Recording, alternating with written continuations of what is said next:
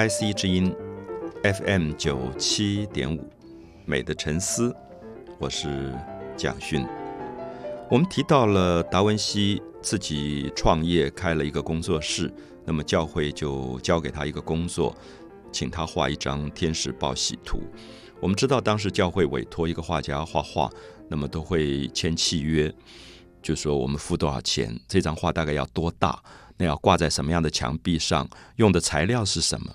因为不同的材料，它的费用是不一样的。有些颜料的费用比较高，有些颜料的费用比较低。所以有时候我们看到当时画家跟教会签的这个契约，觉得蛮好玩的，因为它里面细节非常的多。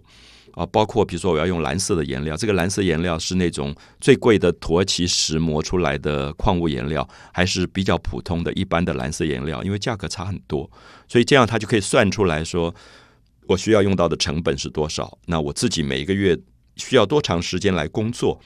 每一天的工钱大概是多少？就可以算出来。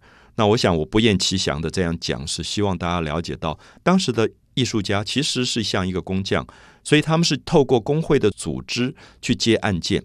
那么他有一个工作室，这样的一个方法就使他们建立了画家跟社会之间的一个互动的某些关系。好，达文西就接了一张画，叫做《天使报喜》。我们知道这样的画是一般的大众一看就知道的，一般的大众。即使是文盲不识字的人，他一走到教堂，看到一张画，这个画里面有一个妇人坐在那边，然后有一个天使在他面前，他一看就知道，哦，这个讲的是天使报喜的这个故事。所以，我们知道这一类的画在当时也等于是教会的宣传画，因为很多人不识字，读不懂圣经文字，他读不懂，那么所以他就常常听神父在讲道理，讲这个圣经的故事，可讲很空洞，没有画面可以看，所以。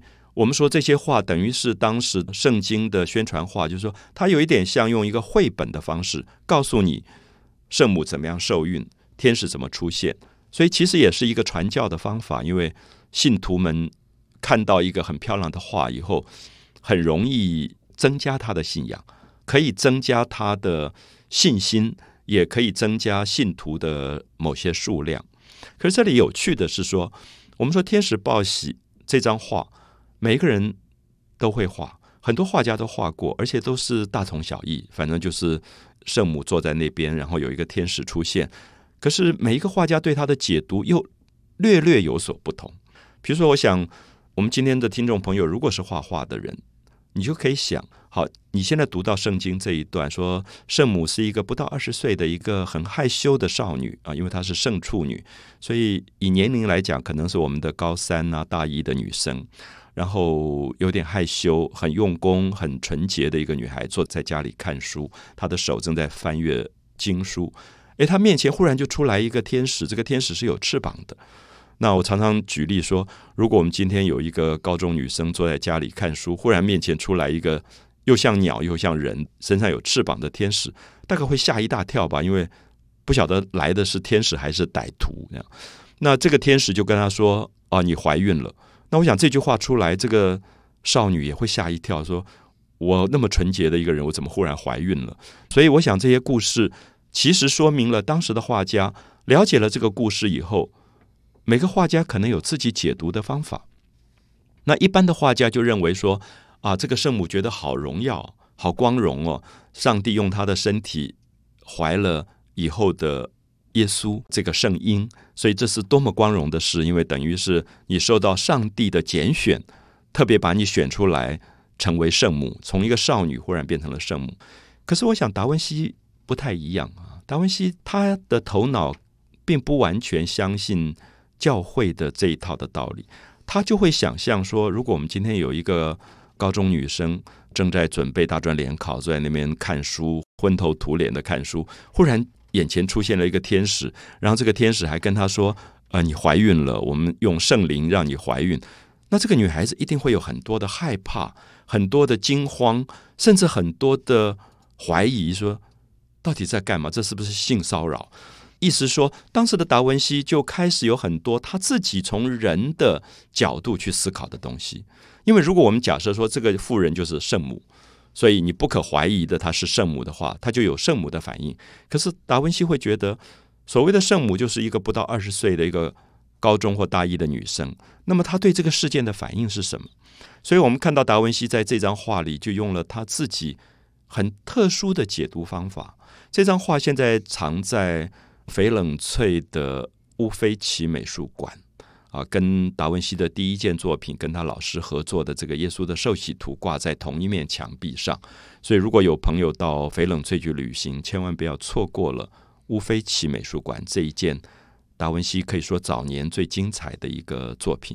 这件作品的长度是两百一十七公分，高度是九十八公分。我这样讲一个数字，也许一般朋友。